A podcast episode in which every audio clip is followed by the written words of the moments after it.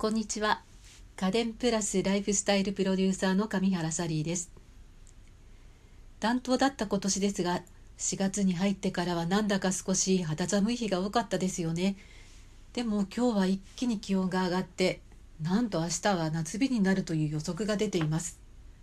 さすがにクーラーをオンにするほどではないかもしれませんが在宅時間が長くなりそうなこれからの快適生活のためにもこの連休中にエアコンの試運転とお手入れをしておくのが賢明なんです。というのも真夏を迎えてから急にエアコンのスイッチを入れるとコンプレッサーに一気に負荷がかかって故障や不具合が出ることもあるんですね。それに万が一不具合が出たとしても今のうちなら修理するにしても買い替えをするにしてもまだそんなに混んでいませんから待たされる心配もなしそれに今のうちにフィルターのお掃除や室外機周辺の整頓をしておけば夏にフル活用する時にも無駄な電気を使わずに済みます。というこの情報実は空調専業メーカーであるダイキン工業の広報さんから来たんですけれどもあれなんかこの話以前に私もしたことがあるなぁと思ったら一昨年の秋に宝島社から刊行した私の書籍サリー流効率家事の第1章でこの話してました。超効率掃除術っていうところの 11, 11章目のところに真夏の幸せは5月のエアコンお試し運転で確定っていうタイトルで書いてたんです。ねさすがでしょ？もうね早速ですからこの本にある48ページから49ページをそのまままるっと読んでして読んでしまいます。急に暑さが増して夏本番。久しぶりにエアコンのスイッチを入れたらなぜだかちっとも涼しくならない。これは古くなってきたエアコンのあるあるでシーズンの使い始めに壊れることが圧倒的に多いんです。毎日のように使い続けている時より久しぶりに電源を入れた時の方が急激に負荷がかかって故障の引き金となりやすいからなんですね。夏真っ盛りに壊れると修理を依頼しても混雑しているし慌てて買い替えても取り付けの順番待ちで厳しい暑さをエアコンなしで数日間も耐え忍ぶ羽目になることもあります。これでは本当に熱中症が心配。そんな最悪の事態を招かないためにシーズン前の5月か6月試運転チェックを兼ねたエアコンの簡単ケアを行いましょう。天気の良い日にまずは部屋の窓を全開にして冷房の設定温度を最も低く設定してスイッチオン。冷風が出ていることを確認したら1時間ほど運転させます。その間かなり冷えるし嫌な匂いがしてくることもあるので他の部屋にこもるか外に出かけて避難しましょう。1時間ほど経って室内機から水漏れするなどの異変がなければ OK です。簡単に仕組みを説明すると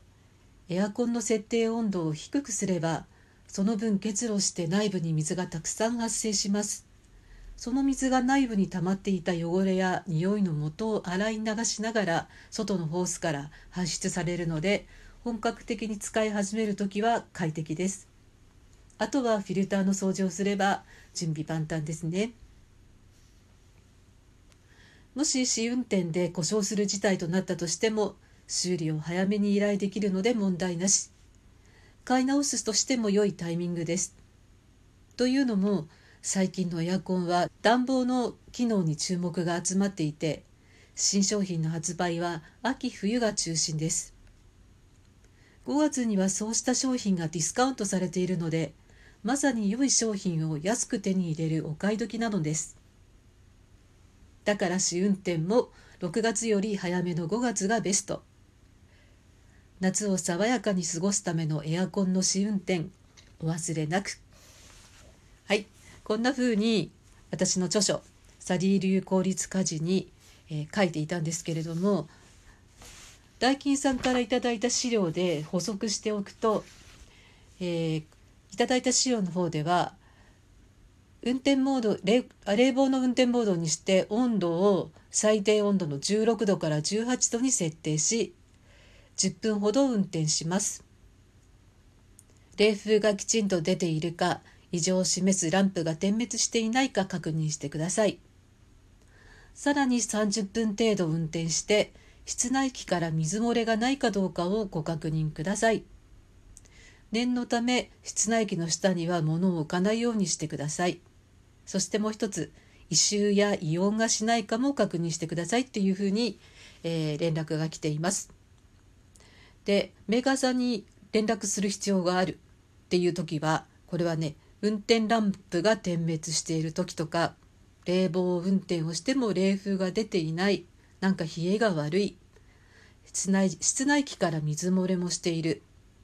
異臭がする異常音がする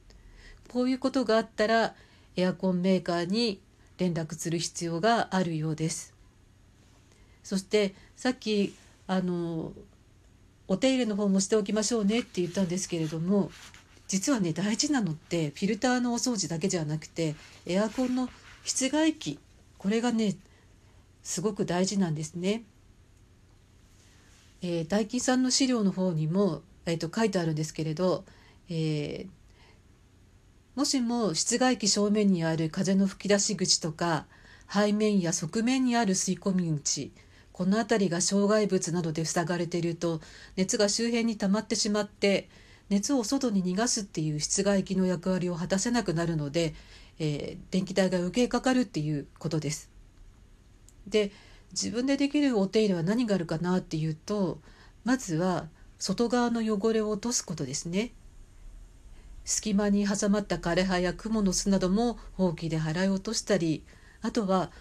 プロペラをカバーしている正面の網状の吹き出しグリルというところに汚れがたまりやすいのでここは使い古した歯ブラシなどで汚れをかき出して掃除機で吸い取るなどするといいそうです。あとは室外機の周辺を片付けることですね。周りに鉢植えなどが置いてあると空気の流れを邪魔してしまうので汚れが詰まった時と同じく無駄な電気を消費してしまいます。室外機から半径20センチメートルの範囲には物を置かないようにすれば電気代の節約になるそうですよ。ということで今日は、えー、この連休中に、えー、エアコンの試運転とお手入れぜひしてくださいねっていうお話だったんですけれどもそうそうこれまであのこの音声配信っていうのはラジオトークのアプリであの行ってきたんですがこの度音楽配信アプリの Spotify と iTunes のポッドキャストにも私アカウントを持つことができて、えー、同時配信することができるようになりました。申請すればどれもみんな通るのか私にはちょっとよくわからないんですけれど割とすぐに許可のメールが来て今検索すればちゃんと出てくれるようになったので、えー、いろんな人に聞いていただけるようになったかなと思ってちょっと嬉しいです。はい。今日はえー、さてサリーの家電アトリエ、えー、ラジオ版この辺で終わりにしたいと思います。お聞きくださってありがとうございました。また明日どうぞよろしくお願いします。